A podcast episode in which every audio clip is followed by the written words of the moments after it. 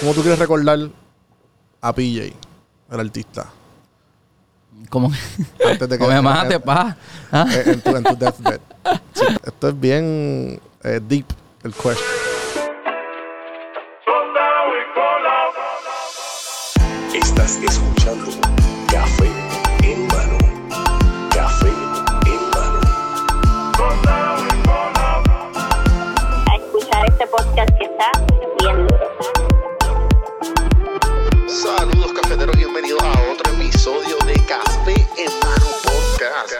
Vamos a empezar esta pendeja. Saludos, cafeteros, y bienvenidos a otro episodio de Café en Mano Podcast. En el episodio de hoy, el episodio 470, el primer invitado oficialmente al estudio, casi, casi en el 95% diría yo que está más o menos acabado. PJ, sin suela, PJ. Yeah. Papi, gracias por decir que Gracias, gracias por tenerme aquí, mano. Aprecia. Este, definitivamente cuando yo empecé este proyecto, tú estabas ya a dos o tres años de carrera y estabas en la lista. Eso que en verdad, genuinamente estoy bien orgulloso que estás aquí. Gracias, gracias, brother. Sí, sí. estar aquí, así que. Y sé que, ¿cuál es el episodio este? 470. Ah, el Así pana la metido, 470. Tenía que ser el 500, pero está bien. Poco a poco, pero está bien. 470 Si está quieres, bien. eh, ya mismo. Volvemos pues, después del concierto. Sí, Sí, sí, sí. Oye, ¿verdad que tienes tu primer concierto este, mi eh, primer concierto este sábado. este sábado? Este sábado 27 de agosto eh, en Vivo Beach Club. En verdad estoy bien emocionado. Porque es un parizón, le hemos preparado brutal. Como que es el primer concierto porque yo estoy desarrollando como que la tarima, usando todo el espacio, añadí músicos, es un rundown nuevo, los visuales, las luces. En verdad es mi primer show que en verdad yo puedo desarrollar todo, hasta la tarima y el espacio. que Sí, que como, como quien dice, este, tú te están dando aquí libertad a hacer.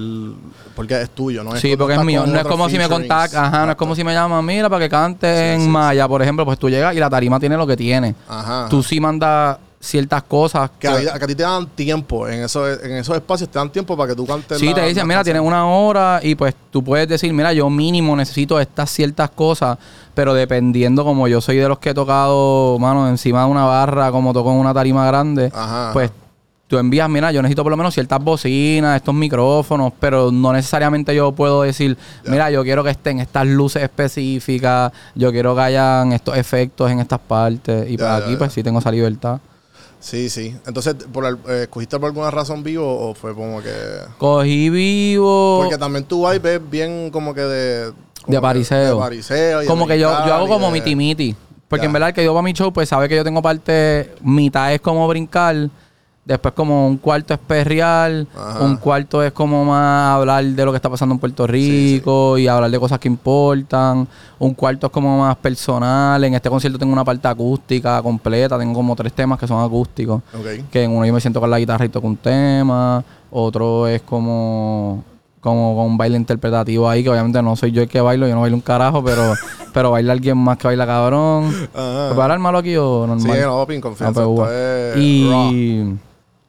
Más músicos, somos ocho. So, Yo he añadido vientos, coristas nuevas, hay piano, guitarra, bajo, batería, obviamente Rafita, invitados, que obviamente para algunos shows no pueden ir invitados, pues para este uno ya tiene un mes de anticipación. Mira, papi, Sí, el sí, concierto sí. este día, o mira, Por favor, amor, por favor. Concierto para que le caiga, sí, sí, va a estar lindo. Y, y vivo, en verdad yo estaba entre Anfi y vivo. Y al principio habíamos pensado hacer Coca-Cola, pero en Coca-Cola pues no se puede fumar y a la gente, a mi público Sí. le gusta fumar y estar chill. La Coca-Cola es como un cine, mano. Es como, Es que- como más, es como antes del cerrado. Choli Flow, pero ese y pues cuando fui a ver vivo dije como que ah, que yo puedo hacer par de loqueras que, que nadie nunca ha hecho y dije voy a hacerlo en vivo. Después si quiero puedo hacer la Anfi. No, Y vivo y- son y- y 3500. so. tam- Y, y poder ir escalando poco. ¿Cuánto es el Anfi? No sabes. ¿Cuánto? El Anfi son 5000. Ya. Este es como 3.500, 4.000. Sí, que puedes ir Y escalando poco a Coca-Cola como 6 o 7. Y después pues el Choli Sí, ya sí, son sí. 15. Y le sí. dicen lo que tú quieras, básicamente. Sí, sí, sí. Pues qué duro, mano.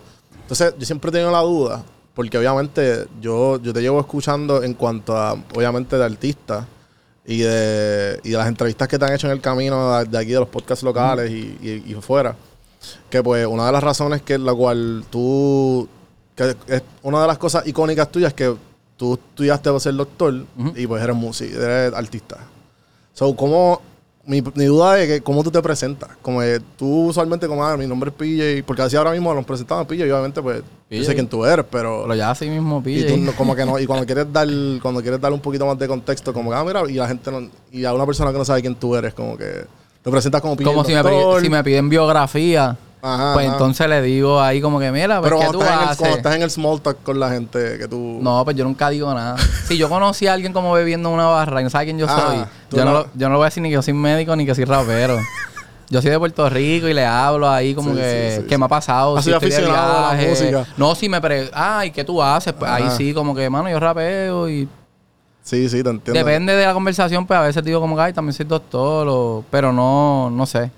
Sí, te entiendo que. Es que depende de dónde está el... ¿Entiendes? Como que depende de qué quiera hablar. Así que si es con alguien que quiero hablar de medicina, ah, que yo soy médico y hablo de eso. Y si y en el hablar de hospital, música, en el pues- hospital te dicen PJ y todo el mundo te dice PJ. Sí, eh, depende de, de la persona. Claro. Como que si hay personas más old school así como enfermeras, doctores, que es como que no, doctor Vázquez. Y si yo no digo doctor, se molestan. Y yo, ah, dime pilla. Pero los pacientes yo les digo que me digan pillo, doctor pilla y como quieran. Sí, También, en verdad, a mí no... Como que eso es el título pues cool porque yo me jodí por eso, ¿entiendes? Yo No, estudié... definitivo, definitivo. Yo estudié como 10 años. Así que... Pero Y- no me... Como que no me quita el sueño, así que le doy casco ahí. Como que dígame, doctor. Claro, claro. Sí, no, porque obvia- obviamente también mucha gente que pues eh, esa... O sea, el hecho de que se jodieron tantos años es como que no, no, cabrón, dime doctor. Porque hay gente así. Sí, me imagino sí. que, que- bueno, me imagino que o que los conoces o que también Seguro usualmente no, son gente conocido mayor. también. Y he tenido Pero- esta conversación. Y... Sí, sí, sí.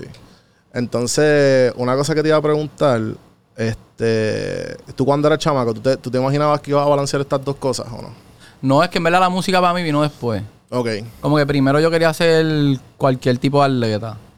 Yo empecé, jugaba soccer, baloncesto, Ujú. pelota. Y uno se cree que puede ser Jordan, ¿entiendes? Sí, Chamaquito, uno se cree que puede ser lo que sea. Eh, que eso es súper bueno, pero, pero no, es, no es real. Si eres un niño, Sí, no puedes ser lo que sea, pero sigue tu sueño.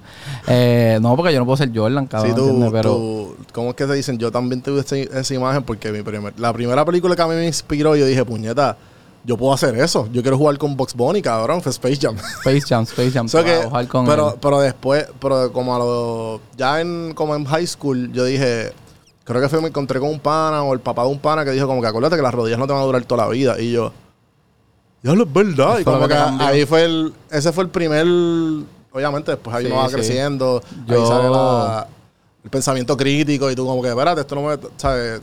Y ves todas las- todos todos los, todos los, todos los basketball players que arruinan su carrera después y explotan los chavos y como Sí, que- sí. Pero ni aunque yo quisiera, yo creo, Ajá. ¿verdad? Podía, mira Varea, entiende que tampoco es que es imposible, porque Claro, él tampoco claro. es que mide seis pies, Varea es como yo más o menos. Bueno, sí, seis Pero pies tú llegaste normal, a jugar liga y 6'5". todo.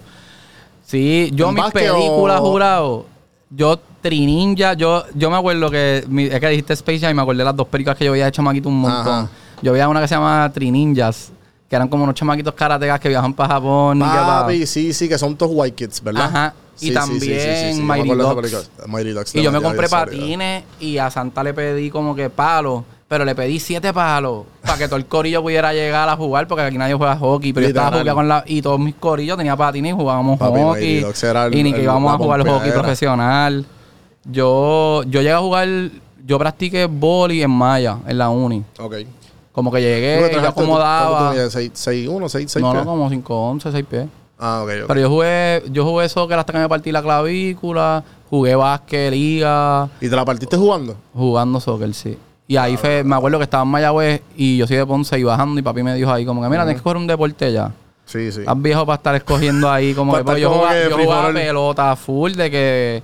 Pelota era mi primer deporte así que jugaba bien, que me cogieron de refuerzo en Ponce y después viajé y ahí yo era bien chiquitito y bien flaco y piché y después empecé a jugar, como que no piché, pero me- de repente era mejor en voleibol y jugué en el equipo Ponce Boli, era libero cuando era más chiquito y después acomodaba y practiqué en malla y después pues me puse a joder y a rapear y, y no iba una con la otra. Porque en deporte no puedes estar jodiendo porque tienes que estar ahí. Sí, no, el- este, definitivamente no.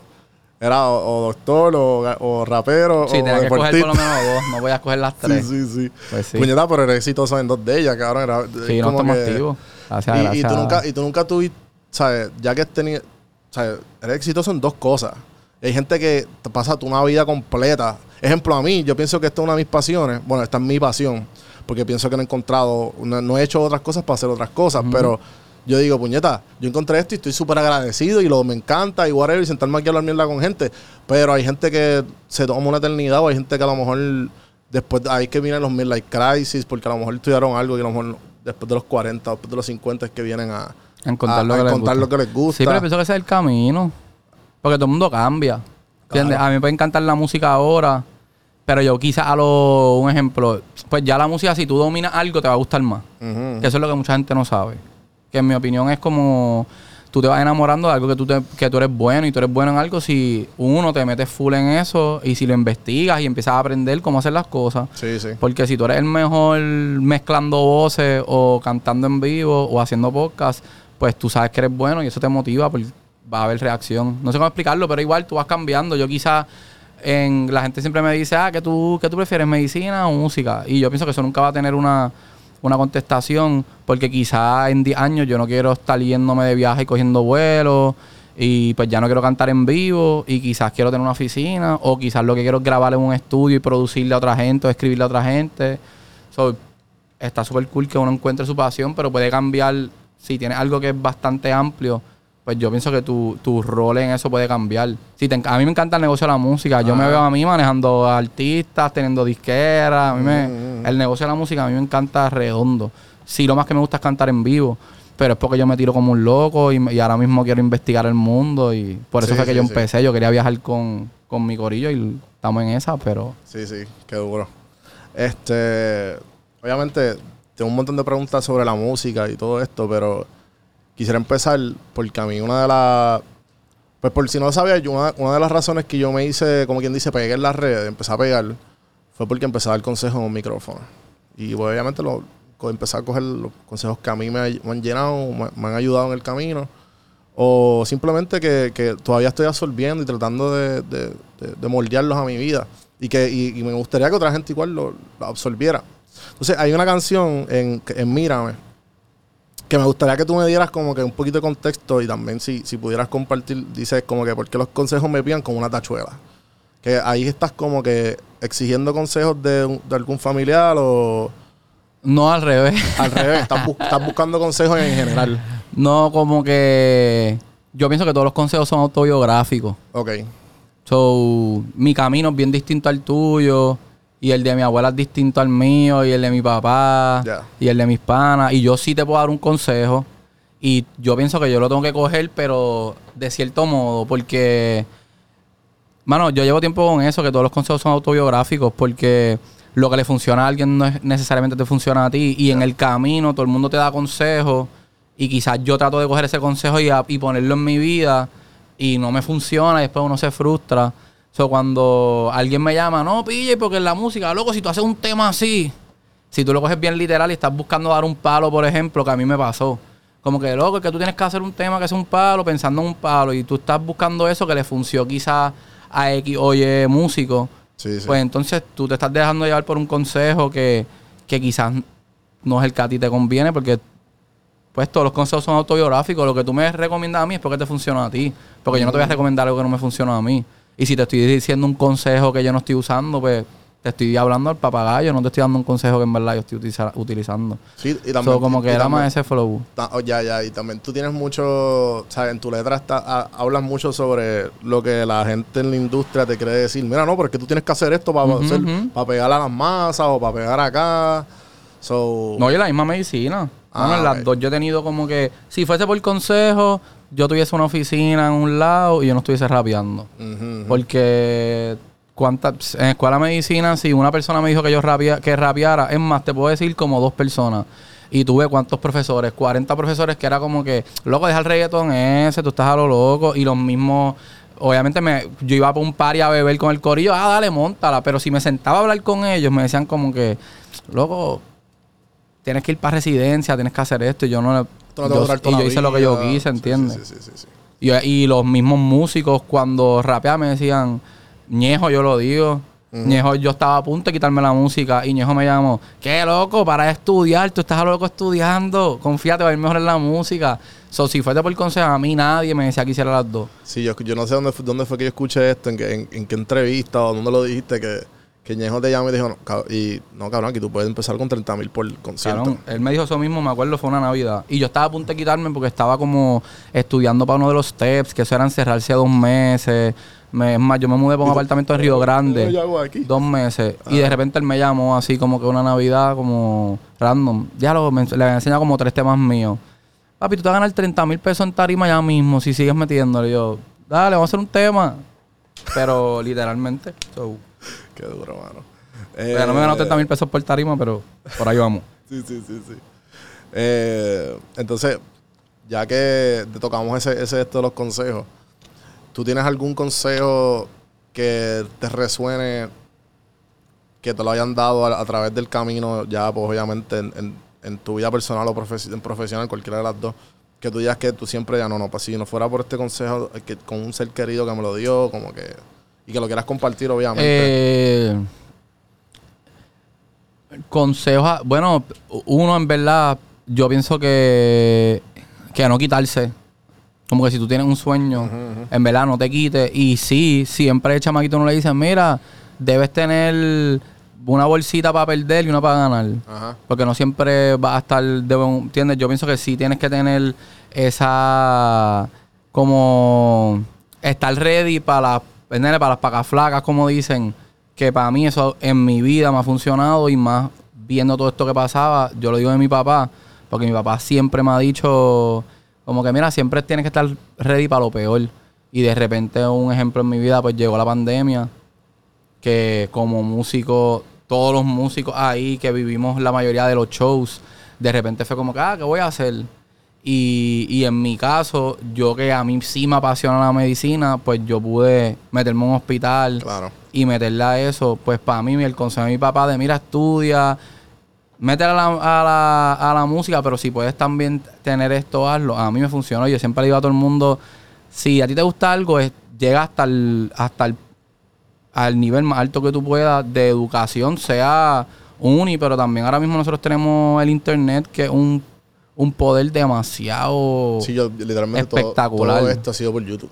por eso. YouTube y preguntando a gente que sabe más que yo. Sí. Sí, sí. Porque no para todo necesitas un grado, ¿entiendes? Mano, la persona que mejor diseña así de dibujo, ese pana, yo me acuerdo que tiene que ser como para el 2005, que obviamente pues habían computadores eso, pero no todo el mundo estaba ya metido ahí full. Y ese pana era adicto a Google y todavía para mí, yo veo un dibujo de él y, y él me dice, Google es mi escuela. Pero era alguien que estaba todo el tiempo, ¿entiendes? Estudiando lo que le gustaba. Y yo pienso que ahora tenemos la herramienta para no quedarte nunca con una duda.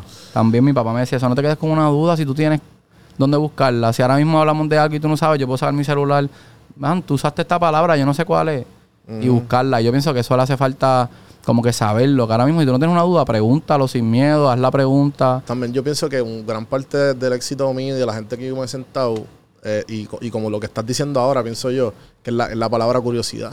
Porque tene- o sea, ahora mismo nosotros tenemos en la palma de nuestras manos, tenemos una computadora Sí. que nos podemos buscar cuando nosotros queramos. Pero si la curiosidad no existe en ti, tú nunca lo vas a buscar. Literal. O sea, que si te, genuinamente te gusta lo que estás haciendo, pues, y tienes curiosidad de saber más, pues confía que nada te va a parar. No, para mí la generación nueva así de chamaquito, que ahora tú ves a los nenes de 5 años que ya dominan el iPad mejor que uno y el celu. Da miedo y todo, sí. Ah, Da miedo y todo. sí, pero en verdad tienen un potencial. No, no, en el good way. Como que ya lo wow. Si hubo gente como así como Galileo y Einstein, como sin esos recursos, van a haber gente que tiene que estar bien anormal. Porque si tú en verdad tienes esa curiosidad desde chamaquito y puedes buscar todo en Google, todo está ahí. Obviamente hay cosas que son verdades y vas a leer cosas que, no- que te pueden llevar por otro camino. Sí, sí, ahí es que viene lo, lo peligroso. De, Sí, porque no hay una verdad quizás absoluta o, o whatever. Y ahí puedes encontrar lo que tú quieras ahí. Pero, pero sí, sí hay como... Yo pienso que vienen cosas bien interesantes con, con esta generación que, que tiene ese recurso tan grande. Claro. Hablaste en un momento que, que pues obviamente, que esto te lo quería mencionar igual. En un momento en la pandemia, pues obviamente te, te- te metiste a ser full- a doctor full time. Y pues obviamente como una, una persona como tú que, que necesita un outlet creativo, ¿cómo tú pudiste balancear ese? Porque estabas de doctor, pero, ¿me entiendes? Como que, ¿cómo tú encontrabas esa, esa musa? ¿O cómo te dejas llevar? ¿Algo cambió? ¿Algo aprendiste Sí. en esa época? Eh, es que yo pienso que la música está en todos lados. Ya. Como yo estaba full de médico, porque yo firmé un contrato de un año que yo era in- básicamente interno. Así que yo cobraba un peso a la hora. Y yo hacía cada tres días 24 horas en el hospital. So, yo dormía en el hospital cada tres días.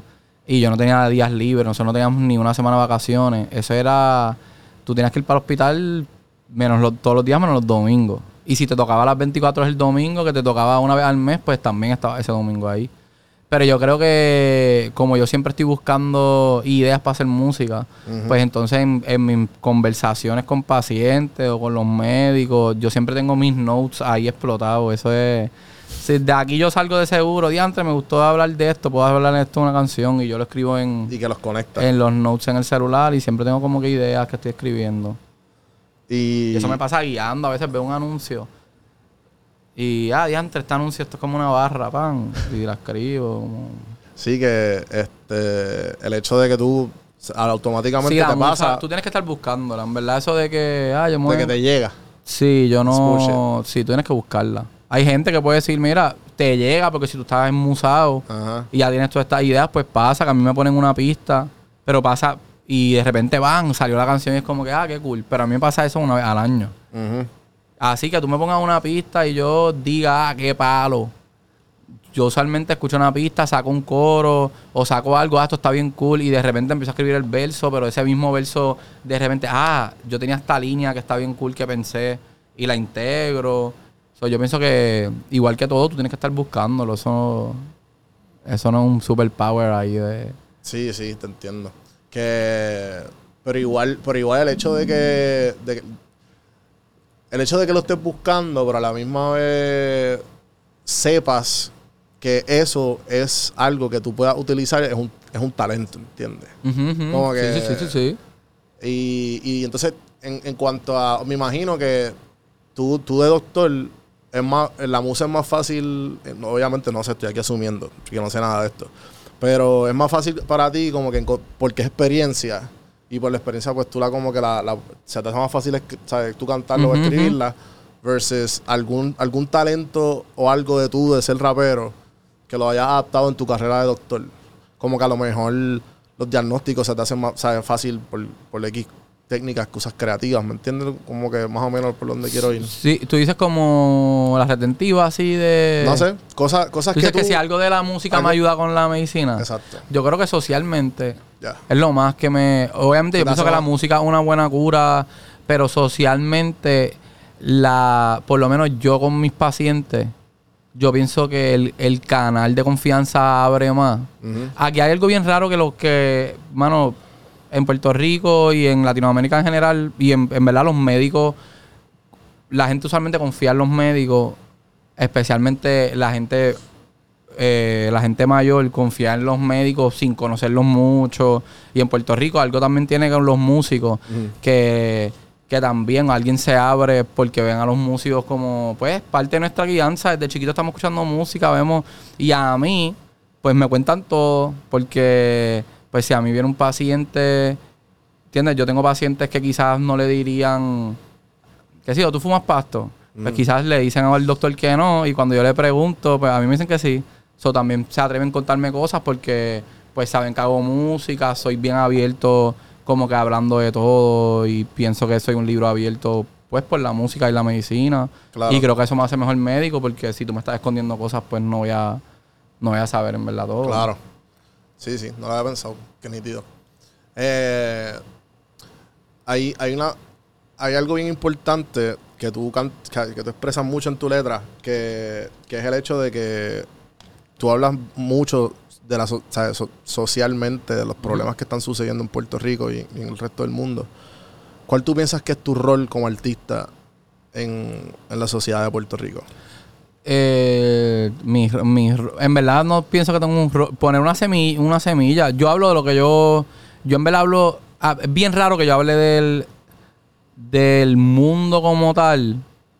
Como que yo no me involucro mucho en otros países porque en verdad yo no estoy allí. Yo sí vivo en Puerto Rico, yo veo cómo, mano, pues se va la luz todos los días. Sí. Veo como tengo un montón de amigos que no están en Puerto Rico por falta de oportunidad, porque sí son desde personas que quizás no estudiaron a panas míos que son ingenieros, que entonces se tienen que ir para Estados Unidos porque no encuentran trabajo de ningún de ninguno de los dos o porque le pagan una miseria, no pueden vivir porque el costo ha subido. Y pues yo hablo de eso mucho en mi música porque lo veo, lo siento, lo leo, lo y yo pienso que mi rol como, como un músico honesto, como artista, yo pienso que el, que el artista, si tú eres artista, tú reflejas tu, tu alrededor, tu cultura. Por eso si yo estoy metido en un hospital, pues de repente me di cuenta que estoy escribiendo muchos términos médicos en mi música y a veces digo, ¿para qué carajo estoy hablando de esto aquí si nadie va a entenderle esto? El otro día empecé a hablar de histología, que whatever, que es de microorganismos y jodienda. Exacto. sí. O Yo sé- alguna... Yo sé de eso. O menciona alguna y yo digo, ¿qué tú estás diciendo en la canción? Bien charro, pero, pero a la misma vez es lo que me sale natural porque es que es lo que estoy leyendo, es lo que estoy viendo todos los días. Eh, pues es lo mismo. Sí, es lo- Como en verdad yo soy el que escribo y yo me considero, ¿verdad? Porque es que la palabra artista es como rara, porque la- hay gente que ve artista como, uh, artista, mira, está con este corillo y mira, es grande, lo conocen. Pero para mí un artista es alguien que expresa, que expresa algún tipo de arte. Sí, que expresa emoción a y a través de algo que está haciendo. Porque pues artista arte. Y yo pienso que si hay eh, gente famosa que no es artista, que son famosos y hay artistas. Y mi rol como artista, eso es, si yo veo que está pasando algo en mi sociedad, pues yo entonces lo descargo en, en lo que yo hago, que es escribir. Que rapeo, porque Si, si, si te dieran la, la responsabilidad de cambiar el mundo del entretenimiento en Puerto Rico, ¿qué es lo primero que tú harías? Eh, le- le- le- no sé, mano. Cambiar el entretenimiento en Puerto Rico. Yo no sé si yo cambiaría yo, que le metan más a las cosas locales. Como al, como a las películas. ¿Cuál- Que ahora están vendiendo, aquí están viniendo un montón de películas gringas a grabarse aquí, pero en verdad, en, Domini- en República Dominicana están hablando de eso. Se graban un montón de películas y series de locales, de dominicanos. Y aquí en Puerto Rico, si se tiran cinco o seis películas de puertorriqueños al año es mucho. No, y Como que no hay una serie de aquí. Si, si, graban aquí, yo vi una hace poco en Hulu que salía John Cena y par de actores de, de, primera clase, como quien dice. Mano, y salió el Watusi, salió ahí Santurce, La Serra. Ah, no, estábamos en México, en Cancún. Y yo, Salía. sí, que la película está en Ajá, ajá, Cancún. ajá. Tú sabes, y yo, cabrón, pero ¿y por qué no dice que están aquí? Cojones. Sí, sí, sí, sí, sí. No, So- eso pasa, eso pasa en... So, le- so, tus prioridades serían como que el cine. No, eso te menciona ahí algo random, como que entretenimiento... No sé si yo cambiaría, no sé... Porque somos la no, meca. no le he dado casco, no le he dado casco así. Es que tú dices que somos la meca. Sí, somos la meca, o que, ¿sabes? que ahora Pues no hay que cambiar nada. Ah, ok. Sí, sí. no, no, no. Yo pienso que... eh, no sé, mano. Es que Puerto Rico es, es- es algo bien raro. sí, sí. Porque... Pero eh, a lo mi que yo opinión, digo- Puerto Rico es bien pequeño. Porque a lo que yo digo es que Puerto Rico es la meca en el mundo, pero aquí, aquí la música no es lo, es lo primero en los últimos años. Pero ¿me entiendes lo que a dónde voy? Que el arte no es lo primero aquí. Ahora mismo. Es que no... Lo que tú piensas. Pero tú dices de, en cuestión de que yo pienso que el arte está bien presente, la música está presente en todos lados, aquí en Puerto Rico. Es que en Puerto Rico, yo pienso que nosotros somos un fenómeno bien extraño. Ok. Porque, porque Puerto Rico, como somos tan pequeños, tú no puedes vivir de Puerto Rico. Mano, en, en Colombia hay un montón de artistas que nosotros no conocemos. Que yo te puedo mencionar un pana que se llama Nampa Básico, que aquí en Puerto Rico nadie sabe quién es. Y ese pana hace 10 shows al año en Colombia y se gana 40 mil pesos por show. Y él no sale de Colombia. Y él me dice a mí, mira, ahora yo voy a hacer un show en Ecuador, me quiero meter a México, pero la música que él hace, él no se tiene que encargar de cómo yo me meto a México, cómo yo me meto. Y en Puerto Rico, como la gente no puede vivir solamente en Puerto Rico, Eso pues es en verdad triste. tú estás... Sí, sí. Aquí tú tienes tu promo porque aquí es que viene el... el- para tú sonar en Puerto Rico, tú tienes que estar duro. Porque Puerto Rico no suena a cualquiera. ¿Tú crees que eso ya ha cambiado? Como que... por- eh, del- porque antes era que tú tenías que pegar afuera para después pegar aquí. O, Yo pienso que hay como un tú, mix. tú pegaste... af- Tú, tú pegaste- ¿Dónde tú pegaste? Aquí primero, no, ¿verdad? aquí, a mí me lo han dado aquí. Y después fue de que... siempre. No, porque en verdad fuera yo hago mis shows y eso, pero yo no te puedo decir, de antes, yo estoy súper pegado en, en algún lado. Ya, ya. Que para mí eso, yo puedo decirte que yo llevo aquí que como 7, 8 años y que en verdad, donde sea que yo me que yo voy a cantar en Puerto Rico, se llena. Ya. Sea Maya, sea Fajardo, sea Culebra, sea Ponce, Cagua. Yo canto en todos lados y siempre le llega gente súper pompeada y se saben las canciones. So, para mí eso es como que un orgullo porque Claro, claro. en verdad tú ves que la gente te apoya sin tú tener que estar pegado en otro lado, que hay un montón de artistas que se han tenido que ir y cuando los ven pegados en otro lado, entonces como que, ah, ese es nuestro. Y empiezan, se la empiezan a dar. Y a eso le ha pasado un montón. La mayoría de los artistas aquí son así. Quizás los raperos no tanto. Porque, qué sé yo, alguien como Coscu pues estaba pegado primero aquí antes de irse para otro lado. El mismo Bad Bunny aquí se pegó primero antes de irse para otro lado. Pero los que cantan Sí, que no, más uno los como ve. historia como Nicky Jam, que Nicky Jam pegó... Nicky Jam, pegó aquí, Rau. Bajó y después... Raúl, en verdad, aquí la gente, cuando Raúl estaba ahí con el corillo de SoundCloud, Raúl era que todo el mundo se la estaba dando. Al revés, y cuando vieron que dio un palo para otro lado, entonces, ah, Raúl, yo creo que Farruko también se pegó más en otro también. lado. Osuna también estaba súper pegado en otro lado y de repente empezó a sonar aquí, pero él se había pegado en otro lado. Aquí se la dan más como que están más pendientes quizás a la letra y más a la calle. Porque Mike estaba pegado aquí antes. Álvaro fue uno que pegó como aquí un poco, pero después, y cuando se pegó en México y eso otra vez, fue como que, ah, mira, Alvarito. So, yo creo, yo, depende de quién sea el artista. Claro. Pero no cambiaría nada, en verdad es que no. eh, tiene demasiados factores. Ya, ya, La ya, música sí, tiene. Es muy, es muy broad como que sí me pregunta. gustaría que sea lo más honesta posible. Eso es. Que yo pienso que, que hace falta honestidad la- en el arte en general, pero eso puede ser un, algo mundial, no tiene que ser solamente Puerto Rico. Ya. Eh, yo soy bien, yo soy big en una de las cosas que a mí me cambió la vida fue la meditación. Yo llevo meditando ya como voy para como 4 o 5 años. Y yo siempre hago esta pregunta, ¿sabes? Porque es lo que yo hago. Pero obviamente que todo el mundo tiene su propia manera de, de manejarlo. Cuando tú estás overwhelmed o abrumado de algo, como que, ¿qué es lo primero que tú haces? ¿Entendiste? O ¿Ah? cuando estás como que overwhelmed o abrumado. Sí, sí, sí. Que tú Eh, fumas, bebes, yo creo que yo creo que hago algún tipo de deporte. ya, Sí. Como si me siento medio tristón. ya. Ah, quiero ir por una guerrilla Sí, o, o ir para la playa. Ok. Como que usualmente bajo al beach tenis o a meterme a la playa. O si no, hago algo con los perros. Que siempre los perros le traen felicidad a quien sea. Si no tienes un sato, coge un sato, que eso te va a traer felicidad. Ajá, ajá. Meditar, fíjate, lo he hecho. Ya. Como el tipo este, ¿cómo se llama? El de las respiraciones. ¿Cuál de todo? El bien famoso que te hace, que es como, tú haces como, usualmente son como 30 respira- respiraciones bien rápidas Ujú. y después te aguantas como por un minuto y después un minuto y medio. ¿Lo, lo- lo- lo has practicado? Eh, ¿O lo has tratado? Sí, lo he practicado con mi mamá. Como yo se lo traté de enseñar a mi mamá. Ya. Porque mi mamá como que la ansiedad y eso. Ay, hay, hay una... Esto lo, lo, lo escucho... Yo, actually, esto fue un TikTok, yo creo, de un, de un marín.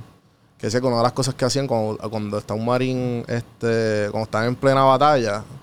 Y que quieres como que volver a, a, a la hora o, al- o ponerte un poco más tranquilo, pues respira tres veces, exhala, respira y exhala tres veces por dos veces corridas y automáticamente tú sabes, la presión va a bajar y todo va a estar como que in the now. Pero no lo digo porque, ejemplo, este nos pasa a todo el mundo. ¿Sabes? Y pues obviamente cada cual tiene su, su manera de atacar, atacar los, los- los sentimientos malos porque van a llegar. So, o tú siempre te vas como que a, o a, o hacer algo con los perros. O, guerrilla, o, pero sí. Meditar, es que yo soy como desesperado. ya, ya. Si no, yo Yo, trataba, igual, yo trataba de hacer yoga Ajá. y a los 10 minutos ya estoy de que siendo chiste comiquín, la gente estaba riendo de mí en el yoga con este cabrón cayéndose. Era en verdad que ya estaba como desconcentrado. Ajá, ajá. Porque yo soy como medio Activo, hyper. Sí, sí, me da la piquiña. Pero sí, deportes, yo creo que en verdad, yo me di cuenta a veces que si no hago deportes por una semana o no estoy haciendo ejercicio, me doy cuenta porque físicamente me siento pero, como. pero vas al gym o lo que tú haces es deporte. Deporte. Voy para el gym de vez en mil, pero en verdad yo soy más, yo voy guerrilleo lunes a miércoles. Qué duro. Como que siempre. Si ¿No has una vez con en semana ya bueno, al este- beach park. ¿Has visto el con chamaco True este la? Sí. No, yo juego con otros panas. De él. Ah, De- o sea, pero has jugado con no, él. otros que también ponen como que videos. Qué duro. Yo estoy loco por, por sentarme con él y a ver con si- el, con si el pana. No, pero con él no he jugado. Hemos, yo, Porque, como que alguien habló con él para jugar, pero. Es bien entretenido, ¿sabes? por lo menos lo que lo que Ajá, pone, ajá. Se ve bien entretenido. Eh, Sí, no, porque, porque coge los highlights del- de la guerrilla, que en Puerto Rico eso como que tú no lo ves en ningún lado. Porque yo sé que había un montón, hay un montón de, de gente de street allá que, Ajá, de influencers allá que hacen que eso. hacen eso. Y hay unos tipos que hasta han jugado con, con NBA players Sí, que sí, tú sí. ves que y son chamacos que no tienen nada que ver, son de la calle. Este, No, pero coño no he jugado. Pero he jugado con gente Ya, ya, ya. que está haciendo lo mismo. mira, pues, entonces te, tú- te- ¿sabes? Obviamente me imagino que sí, pero en tu tiempo libre, ¿te gusta leer o no? Sí, no te estoy diciendo que estoy leyendo un montón. Ok. Eh, Pero ¿y ¿tienes algún algún libro que recomiendas a alguien o que te han recomendado o que tú leíste y que tú dices contra deberías leerte este libro? El monje que vendió su Ferrari es el libro que me estoy leyendo ahora mismo. Ok. Me lo recomendó mi país. Ok. Eh, mi papá. Dímelo, papi. Y... Escuchaste el regaño, ¿eh? Y está cool, está cool. Sí, yo creo que yo me lo pandemia hace tiempito. Eh, Ah. Es de, de un abogado que lo tiene todo y, y le da un, si no me equivoco, no, le da un le da un tipo de cáncer que él decide mudarse como que a encontrarse y se da cuenta, pero en verdad tiene par de enseñanzas como que bufiadas y, y te da como como que te trata de decir, mira, hay cosas, esto es lo importante en la vida. Obviamente tú le sacas lo que para ti es importante, pero Claro, cada pero lo encuentro su- bufiado. Fui como por el capítulo que sé yo, como, como 12 por ahí. Ya. Eh, para mí lo- los fracasos, pues obviamente me han marcado mucho en la manera positiva porque, pues, aunque se hayan repetido, pues el talento temprano aprendo de, de ellos. ¿Y qué libro tú recomiendas? A mí me gusta, por lo menos los que a mí me... El que estoy leyendo ahora mismo es este... ¿Cuál es que estoy leyendo ahora mismo? Te digo ahora. Estoy leyendo... Ah, mira, estoy teniendo Ego's the Enemy. Porque yo, yo lo escucho, en verdad. No sé si como tú lo Ok, ok, ok. consumas. Ego's the Enemy de Ryan Holiday, que es como que... Te dice lo- las virtudes buenas y las virtudes malas de tener el ego. Y pues, obviamente, como te... A la misma vez, como tú utilizar el... Cuándo saber que el- lo que te está dominando en ti es el ego y Ujú, ujú. cómo, y por qué deberías tenerlo siempre. No, no, o sea, el ego En debe check. ser inexistente. ¿sabes? Pues obviamente, pues esto son cosas de Seneca, estoicismo y toda esta cuestión que este chamaco lo, básicamente te lo resume. No sé si, si sabes quién es él. el- No, no, ¿cómo se llama? es Ryan Holiday. Ok. Y él está bien activo en las redes. Pero ha, ha sacado un par de libros y siempre es casi básicamente del estoicismo y toda esta cuestión. Que te lo, o sea, te lo recomiendo Y bastante. tú lo pues. escuchas ahí como un como libro. Lo puedes poner dos, dos por, como los mensajes de WhatsApp. Pues, a escucharlo rápido por ahí. Bueno, ah, exacto, sí, eso, eso es lo durísimo. Me leí el libro de Camino a Ponce. abajo, Literal, yo lo por tengo. tres. Yo lo tengo en uno por uno, 1.2. Sí, Porque hay unos autores, papi, que te. Y el son ellos mismos. hoy, Son ellos mismos. Hay unos que son. Él, él es el mismo. Ah, pues duro, duro está cool. ejemplo, el que me leí fue hace poco, que fue el de Will Smith, antes del papelón de la bofeta. Ok. Y en verdad está bien cabrón. Sí, porque es como- es como él, su autobiografía. Es él. es él. ¿Verdad? Él lo escribió. Sí, sí, es él. Entonces, él básicamente te, te cuenta desde chamaco hasta que yo no sabía que él era rapero y famoso y después fue que Sí. después fue que de- se vino con The Fringe of Bel Air. Sí. Es que para esos tiempos, cuando él sale, en verdad el famoso era el DJ. Porque el rap empieza y los famosos son exacto, los DJ. exacto. Y entonces empezó con el DJ, entonces él se hace famoso porque él era el Porque él era un buen MC. MC, exacto. Y él como que Sí, la. Ya montaba y le, y dan el show y después se hace más... Como que él era famoso, él, pero Y de él que su perdió. disco se ganó. La cosa es que él era como el... Él era el, el- como el rapero bonitillo PG, así, PG, como para que quizás su carrera no hubiese durado mucho como rapero, pero con Fresh Prince pues dio un claje de palo. No, porque o sea, cuando él pega, ¿sabes? Como él lo cuenta en el libro, él pega, entonces ellos sacan un disco y el disco fue, o sea, ganó todos los premios de MTV Mu- Music Sí. Awards y todos los premios, y obviamente se hace un, un billete. Entonces ellos se la viven, ellos tenían 18 años, se la viven y explotan todo el dinero y no pagan nada al IRS, ¿sabes? Desde que cero. Entonces hasta que la, la última, por- eh, creo que fue Spike Lee, que le dice, no, que vente para casa, que porque tengo un papel que creo que te va a gustar, de una serie que estoy haciendo. Y él iba a pichar, y él ya estaba en las últimas de que nadie quería tocar con él porque fue, el segundo disco fue una mierda. Y él fue y, que, y en, una, y en una, un party de Spike Lee que estaba Michael Jackson, estaba Oprah, Dijo. estaban todos vacilando ahí, no, no, audiciona ahora. Ah, pero que yo nunca, tú has audicionado? no, no ahora. Y él le dio el strict, ah, pues dame 10 minutos. Y se lo leyó y así mismo le dieron la vuelta. verdad. Sí, sí, tremendo, tremendo libro. Por ejemplo, es, es bien entretenido porque es él que te lo lee. Tú lo lees a 1.2. Sí, y- obviamente lo está, lo está escuchando hermano. Sí, que el debe- si te gusta eh. eso, quizás es capaz que ese libro esté ahí. Hay un libro Ah. que se llama Kanye Owes Me $300. Ok. Y es de un escritor de Comedy Central que era como un white rapper que ganó un montón de competencias estudiando en California, como que improvisando en la radio. Ajá. Y el chamaco era como que el próximo rapero grande y llegó a ir, como que filmó. Él dijo que un tipo le llegó a la casa con una con 200 mil dólares en una en una Ah. en un ba- y él filmó y se fue para y fue para Nueva York y trabajó un montón de tiempo con Kanye antes que Kanye pegara y que Kanye iba a producirle y le enseñaba las canciones y él explica cómo Kanye llegaba vestido eh, la primera vez llegó vestido todo súper grande normal está conectado con la compu igual que mi celu Sí, sí. Yo Eh, leí Silent acá. y, oh, break. se cómo fue con, con la con la que Cañín la primera vez llegó llegó súper cacoteado y después le dijo tú eres rapero ay yo me hubiese vestido distinto. Y que Cañín le debía 300 pesos y en cuando iba a salir su primer disco como que se tardó un poco en sacarlo salió Eminem. Y la disquera le dijo mira le quitó todo el budget no puede salir porque era competencia para Eminem y Eminem era como que la eminencia nueva y no había y este tipo todas sus canciones eran como que pop reference pop culture eso era bien parecido a Eminem pero Eminem partió bien duro y no había espacio para él y así mismo no le metieron chavo y todos los masters todo ni nada era de él era toda la disquera y parece que era la misma disquera de Eminem y no le dieron nada y él escribe para Comedy Central Ahora. pero y entonces sacó este libro Y habla de su imagino. vida y de como chamaquito, pero está bien cool porque es como medio cómico porque lo está escribiendo el pana. sí, y sí. habla bastante de la música con cosas que sí pasan así como que. Sí, yo, te- yo tengo yo tengo un escritor de, de, de- de skits en, en TikTok que él básicamente te dice lo que sucede detrás de como que de los episodios, los pilotos, cómo los, los pilotos se hacen y cómo como que Pero pilotos de serie o pilotos de, serie, de volar. serie, ah, los pilots. veces. Sí, sí, los pilots de serie y como que, ah, mira, pues así se hizo y esta fue un palo, esta no.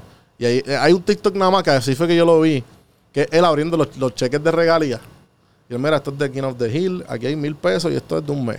Y aquí tanto, te dan tanto, de tanto. Y son unas Lo series que tú- todo. papi, y te lo explica por detalle que tú dices, diablo, este cabrón todavía está. O sea, que eso es, que eso es por ahí, por ahí para abajo, porque todas esas series todavía se siguen bajando y streameando y toda esta cuestión. Sí, es que depende. Sí, sí. Eh, pues, ajá, volviendo a lo de los fracasos, ¿tú tienes algún fracaso específico que te haya marcado y que hayas aprendido algo bien grande? Fracaso específico así de que. No, el más reciente, que tú dices, puñeta, metí la pata aquí y... Ah, yo he metido la pata mil veces. No, pero eso, de, eso se Eh, trata. Pero un fracaso sí que yo te diga, ya lo hice como que fracaso. Es que para mí fracaso, pues, si es un fracaso es que se quedó ahí. Por eso. Porque Pero- es que yo no he dejado nada ahí, ahí que yo te diga como que ah, dejé esto a mitad. Mano, yo estudiando, si es, que- es que yo te puedo dar los dos ejemplos. Si fuese por estudiar, yo me colgué en mil exámenes No, pero, antes obvia- de poder pero- seguir. Pero obviamente lo- al tú colgarte, volviste a estudiar y volviste por a eso, sacar. por ¿me eso. Y yo estoy hablando, y te digo exámenes, porque yo sé que todo el mundo dice, ah, exámenes, no, pero yo estoy hablando de exámenes como el MCAT, Sí, de los sí, TEPS, que son obligado, exámenes que tú estás dos meses, tres, seis meses preparándote para... Y de repente es como que, cabrón, saqué esta mierda. Después que estuve seis meses encerrado estudiando para esto. Como músico, eh... Mano, es más como perder, como por, por perder oportunidades por que tampoco es malo, porque hay veces que uno tiene también su opinión de que, mira, yo tengo esta como esto es lo que lo que yo me veo como artista y de repente pues pierdes quizás oportunidades porque tú estás enfocado en que, mira, no, yo quiero hacer esto. Ya. Eh, estoy pensando si hay un ejemplo específico, pero Pero, por ejemplo, lo dijiste... Bueno, lo primero que te vino a la mente fueron los exámenes, porque me imagino que los exámenes, ¿cuántas veces tú dijiste, yo no? ¿Tú cogiste algún yo cogí el MCAT tres veces, por ejemplo. Ah, ok, exacto. Yo cogí el MCAT tres Y veces. todo fue corrido, todo fue, no, déjame coger un break, le meto la música y después lo vuelvo a... Porque tú podías hacer eso ya, ¿verdad o no? O es no, mejor ya... no, ahí, ahí la música, ahí la música no es como lo, hablando de los consejos, mi, pa- mi papá, mi papá es médico. Papi es Ok. de Yauco. Ya. eh, y papi jugó voleibol superior. Y, y él hizo bachillerato en tres años. Y entró a escuela de medicina porque papi quería. Eh, pues papi estaba en otro flow. Papi se casó joven con mami. tuvieron hijos a los 25 años. Pues en verdad, mi- el consejo de mi papá era como que, mira, sal de college, haz tu bachillerato en tres años y, y, y métete a medicina y más tú que quieras hacer estas otras cosas. Porque pues yo rapeaba, pero en verdad al principio era un hobby porque yo llegué a tener dos dúos y yo siempre era como que el mierda de mis dúos. Wow. En- ¿Y ese- en ¿y high ellos school- cantan ahora o no? Uno de ellos. No, uno de ellos sí. Ya. Como que uno, cuando yo empiezo, éramos PJ y Mikey. Que yo empecé escribiéndole a él.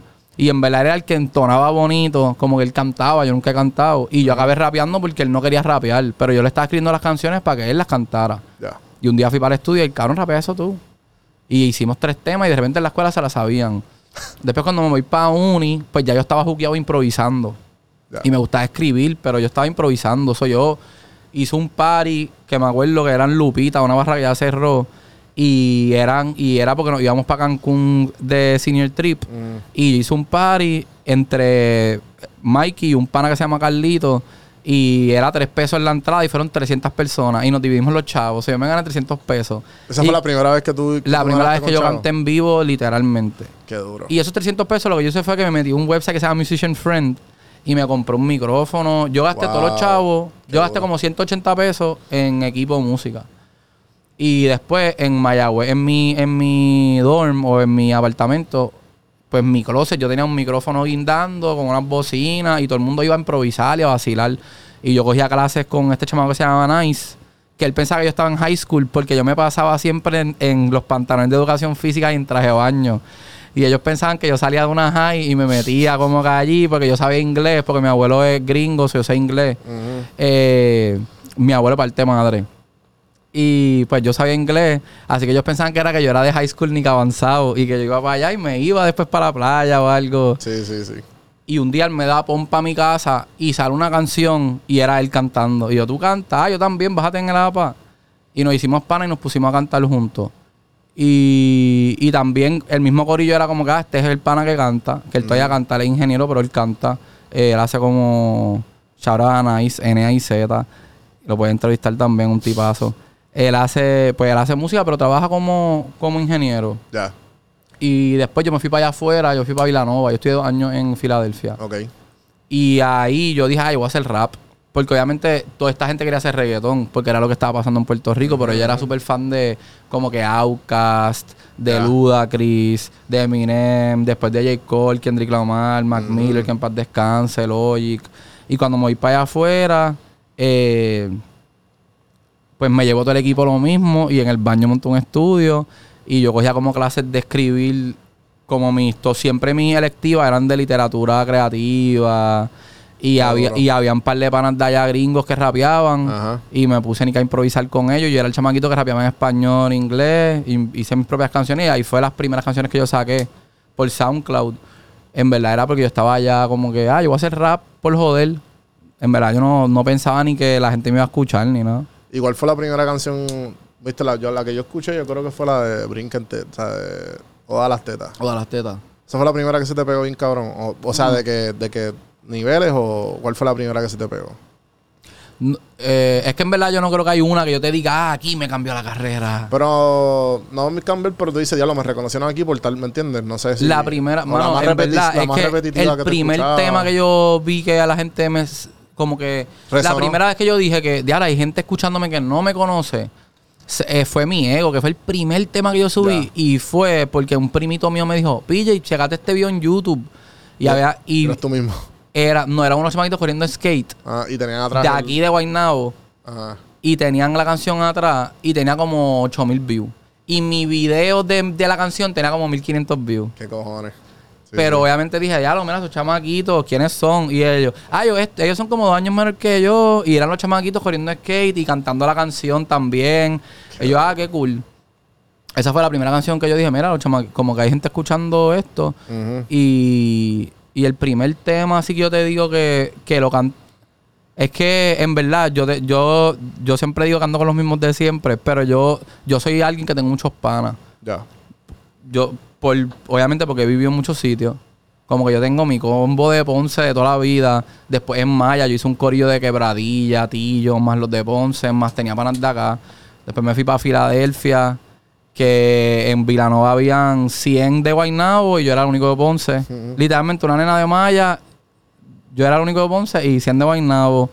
Y después llegaba ya vamos con la medicina, que era otro corillo de todo Puerto Rico. So, yo he tenido como que muchos grupos y yo digo que en verdad mi música se regó porque los mismos panas o gente que yo conozco se lo enseñaban al hermanito o al primo. Sí, sí, Y, se, y de repente yo hice mi primer party en Ponce, Álvaro me abrió. Y no teníamos ni a las tetas ni nada. Y fue porque él iba a cantar en San Juan, yo iba a cantar en Ponce. Y yo, mira, ábreme tú en Ponce, yo te abro en San Juan, dale. Qué duro. Y, y todo el mundo que fue, luego fueron como 200 personas y yo conocí a 100. Qué- que sí, en sí, verdad sí. eran mi mismo corillo apoyándome, pero con eso tú lo grababas. Y, y ahí estaba empezando Instagram y se veía, cabrón, este le están cantando las canciones y la gente aquí así. Ajá, ajá. Ah, pues dale, hice uno en Jet, que era un cabo rojo para ese tiempo que estaba abierto. Ajá. Y lo mismo, habían como 300 personas. Pero, la- pero y yo conocí un montón de gente, pero mis mismos Sí, panas sí como que... que- me apoyaban por joder, como que, ah, dale. Y se sabían los temas. Qué Y así se fue regando como... Y yo creo que Live This One es el primero que yo te puedo decir que sí fue como que lo llevó a un nivel como... Exacto. Que llegó gente que ya de repente, de antes, ¿quiénes son esta gente en mis parties? Que ya hay más... Ya mi corillo no tiene que ir porque en verdad está llegando gente que está viniendo a verme. Con ese tema era que yo veía. Y también que fue quizá... Pues al principio quizás eran los... La gente que le gusta el rap más así como que fumando y jodiendo que quizás a Live This One que también habían como que muchas nenas que le gustaba como que el ambiente Sí, era, Ese era es el primer poco- tema que te puedo un poco más decir. versátil así, exacto. Mano, este, pues, para ir acabando poco a poco, este, ¿cuánto, cómo tú quieres recordar a PJ, el artista? como Antes de que come mate pa Ah. eh, en, tu, en tu deathbed. Si estás en tu deathbed. Esto es, esto es bien eh, deep, el question. O sea, en tu deathbed, ¿cómo tú lo quieres recordar si estuvieras en tu deathbed? que a la gente que la, la, la, cómo recordarlo en verdad yo quiero que que, es- que a las con las personas como que, que he dejado algo positivo en, en mucha gente como que, que alguien se acuerde de mí es como que ya lo que cool Ya. Como que porque le dije algo, porque tuvimos una conversación gufiada, o como un detallito como que cool que o te inspiró o, o- o fue linda la relación. Como un granito de felicidad. Siempre lo he dicho ahí sin suelas porque quiero dejar un- una huella como que en el camino. Pero yo creo que eso es cool, como... No sé, hay, me ha pasado que quizás me dicen como que mira, eh, esta persona se mudó para algún lado o esta persona falleció y yo tengo una memoria de esa persona que me sacó una lágrima y es como que, ah, mano, qué cool que, que tuve esa experiencia como que esta última conversación o algo. Pues Ya, yo ya. pienso que eso es bonito. Sí, sí. Este, también hay un video tuyo que se, se olvidó, creo que fue en pandemia que lo sacaron. Creo que fue, mira, no. Mírame. Mira, mírame, Mírame ¿verdad? en pandemia. Eh, y y tú hay una escena, hay una escena que tú como que imprimiste todos los, los mensajes positivos. Todos los mensajes que te enviaron. Eso a mí me, me chocó porque, pues, obviamente a mí me, me llenan de mensajes cada rato y fue como que algo que me identifiqué mucho. Pero eso no, ese es mi estudio. ya, ya. no es porque me mudé. Y entonces tú tenías tu impreso Yo así. tenía toda la- yo tengo ¿O todavía? todavía? los tengo, es que no los tengo pegados Ya, porque ya, ya, ya. se formó como se pusieron feos. Sí, me imagino. Pero los te- pero los tengo, la mayoría eran de Snapchat. sí, Porque sí. Snapchat era bien fácil leerlo, pap, screenshot, dale, síguelo. Eh, pero sí. Y esa idea, no me acuerdo. ¿Sabes que esa idea yo la saqué? Porque me acuerdo que estaba hablando con alguien que me estaba hablando del opuesto. Como que, ah, yo, Ah, estoy, yo tengo los mensajes negativos para que veas que los va a callar. Y yo dije, ya, en verdad, eso está bien charro, al revés. Y hay un montón de gente que te apoya. Sí. Y, y yo dije, ¿sabes qué? Yo voy a imprimir todos los mensajes positivos porque en verdad a mí me llegan, la gente que los lee, como que me dice, ah, esto es como un psicólogo, porque mucha gente sí se desahoga full blast en mensajes, como que escribiéndole a uno. Y pues yo lo imprimo porque en verdad yo los leo y trato de contestarle a todo el mundo que pueda, obviamente, pero, Sí, sí. pero los veo como eso, como, como energía positiva y que mira, estás dejando una huella Sí, positiva. en- para está, está haciendo lo que quiere. en quiere distintas. recordar eh, con- en algún momento. Mano, pues, mil gracias por el rato. Seguro. Este, la pasé cabrón. Eh, sé que estamos a- este podcast es traído por CeraB Yeah. y vamos a regalar Sí. dos taquillas para tu concierto. Dos taquillas, mira, dos taquillas para el concierto Y este sábado, traído por CeraB. Y vamos a, de- o sea, ya mismo vamos a decirle en las redes. Usted pendiente a mis redes, a Don Juan del Campo. para, para las instrucciones. Así que Sí, será ve para que tengas la cara bonita, ¿entiendes? Porque no coditos- no puede ir los brilloso para el concierto, no puede ir para, no puede ir brilloso para el concierto. eh, nada, Pille, este, algo más que quieras decir antes de que te vayas, algo que No, no, no. Nos vemos el sábado en el concert. Gracias a ti por el espacio. No, nada, que la orden. que se repita. Eh, no, pasarla cabrón. Así que, Happy honor que estés aquí. Así todo. que, gente, gracias por la- darse la vuelta. Acuérdense de suscribirse. JuanBProductions.com, ahí tienen todos los podcasts. Este podcast Café en Mano en todas las plataformas. Acuérdense a, a todo lo bonito, los comentarios, darle share a, a todas esas personas que ustedes crean que lo necesiten. Y nada, hasta la próxima. Seguimos.